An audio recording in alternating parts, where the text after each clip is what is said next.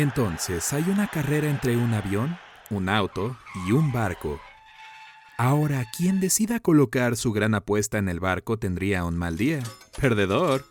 Y esto a pesar del hecho de que los barcos tienen los motores más potentes. ¿Pero por qué? Vamos a averiguarlo ahora mismo. Los barcos vienen en todas las formas y tamaños, desde botes motorizados hasta yates. Desde gloriosos cruceros blancos hasta sombríos y voluminosos portacontenedores y petroleros. Todos comparten una cualidad. Sus motores parecen excesivamente potentes, pero aún así no pueden producir la velocidad que esperarías de este tipo de potencia. La realidad es exactamente lo contrario de las expectativas. Un gran transatlántico puede cruzar el Océano Atlántico en una semana, pero un buque de carga tendría que pasar más de dos semanas para hacer lo mismo.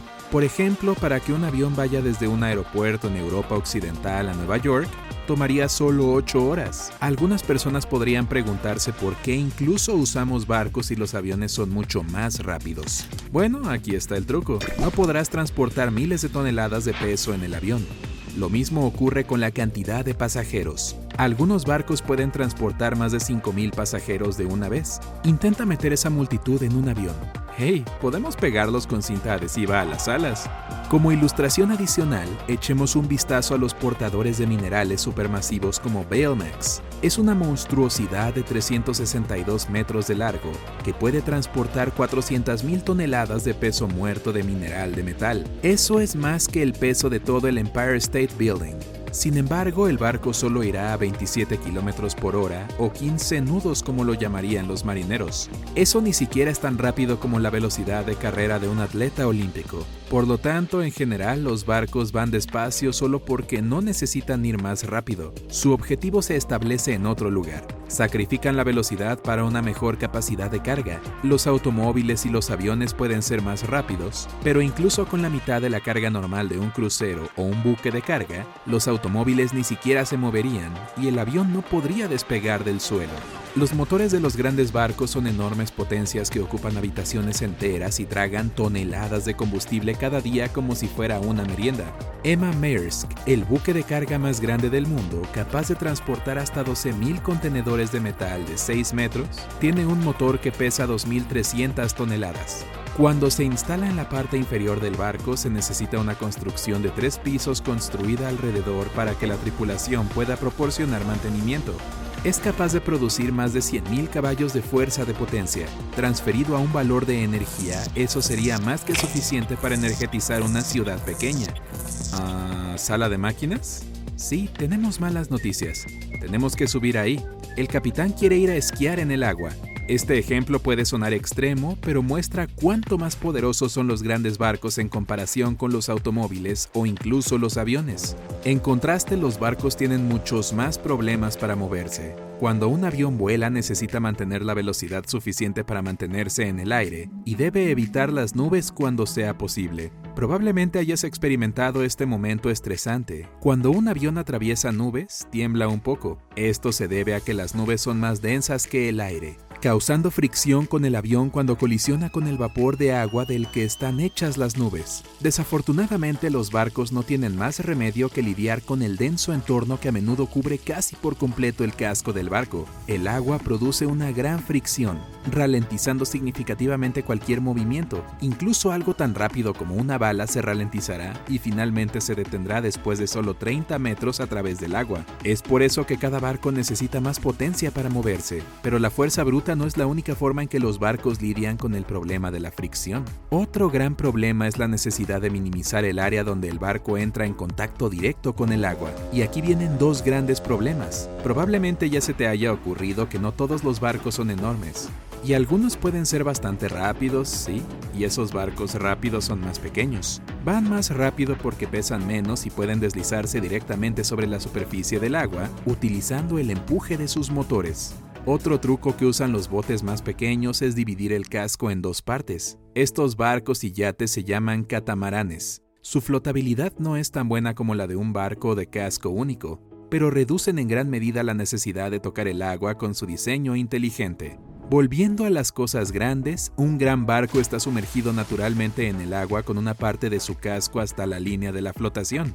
Pero esta línea muestra solo el nivel de agua previsto para el barco solo. Si el barco lleva carga, se sumergirá más profundo que eso, y eso significa que no solo necesita más potencia para mover su peso, sino que el agua lo hará aún más lento porque habrá más fricción en el juego. Pero lidiar con el agua es aún más complicado que eso. Cuando un barco se mueve en el agua, desplaza un volumen de agua igual al volumen de su casco sumergido. Esta agua desplazada se convierte en olas que van a los lados del barco. Estas ondas aumentan aún más el área de contacto con el agua y, por lo tanto, aumenta la fricción. Puede que no parezca un gran problema, pero en realidad no solo ralentiza el barco en un 40%, sino que también aumenta notablemente el consumo de combustible. Y eso es un gran problema para las empresas de transporte. Es bueno que haya una solución ingeniosa para este problema. Todos los barcos de hoy en día tienen una cosa llamada proa con bulbo, la cosa que está sumergida en el agua justo debajo de la punta del barco. Están diseñadas exclusivamente para cada tipo de barco dependiendo del tamaño, la capacidad de carga, la velocidad y la forma del barco. La proa bulbosa también diferirá en tamaño y forma. Una proa bulbosa es lo primero que el agua encuentra cuando un barco se está moviendo. Siguiendo su forma, el agua intentará hacer un cierto tipo de olas, pero luego se encontrará con el casco principal, y también tratará de producir olas de otro tipo. Cuando estas dos ondas intentan formarse al mismo tiempo, simplemente no pueden, porque se cancelan mutuamente por completo. Es por eso que los barcos modernos ya no producen olas a su alrededor, y su velocidad ya no se ve tan afectada por ellos. Puedes verlo tú mismo. El agua alrededor de los grandes barcos modernos es relativamente plana, si la forma de un arco con bulbo está incluso ligeramente deformada, no será efectiva en absoluto y las ondas aparecerán una vez más. Pero oye, si quieres algo de velocidad, eso no significa que tengas que olvidarte por completo de los barcos. Incluso los cruceros en estos días pueden ser rápidos. HSC Francisco es un barco como ese. Combina el tamaño de un crucero capaz de transportar mil pasajeros y el diseño de un catamarán cada lado del casco está equipado con perforadoras de olas para mejorar aún más la velocidad de la nave. Y si aún no era suficiente, funciona con un motor de turbina de gas que impulsa dos chorros de agua. Estos chorros disparan poderosas corrientes de agua e impulsan la nave hacia adelante. Cada corriente en chorro dispara 24.999 litros de agua por segundo y proporciona suficiente empuje para acelerar el barco a unos increíbles 58 nudos o 108 kilómetros por hora. Para una embarcación tan grande, esta velocidad es casi desconocida. Y eso no es lo más rápido que puedes ir en el agua, por supuesto. WP-18 Special Forces Interceptor es un barco que esperarías ver en una película de ciencia ficción, pero es real, y su diseño literalmente de vanguardia está especialmente desarrollado para cortar olas a una velocidad extremadamente alta de 55 nudos o 119 kilómetros por hora. El objetivo principal de esta embarcación es, como puedes suponer, interceptar las naves que intentan escapar, como por ejemplo piratas u otros delincuentes. Y digamos, ni siquiera vale la pena intentar sacudir a este demonio de la velocidad de tu rastro. El deseo por las velocidades máximas siempre estará en la mente de las personas, pase lo que pase. Esto dio a luz a otra embarcación increíble, The Mystic Powerboats C5000, un catamarán de 15 metros de largo que es tan rápido que necesitaba una cabina para proteger al conductor. La velocidad máxima alcanzada en este barco es alucinante, 402 kilómetros por hora. Si quieres ir aún más rápido, tengo malas noticias para ti. El mar no te dejará porque no estará lo suficientemente tranquilo. Velocidades más altas que eso serían demasiado peligrosas. Para un barco que va tan rápido, las olas serían tan duras como el concreto. Entrar en una de ellas lanzaría el bote al aire como un trampolín y la siguiente ola simplemente lo aplastaría. Entonces parece que aproximadamente 482 km por hora es el límite de velocidad natural del mar mismo. Oye, si aprendiste algo nuevo hoy, dale un me gusta al video y compártelo con un amigo.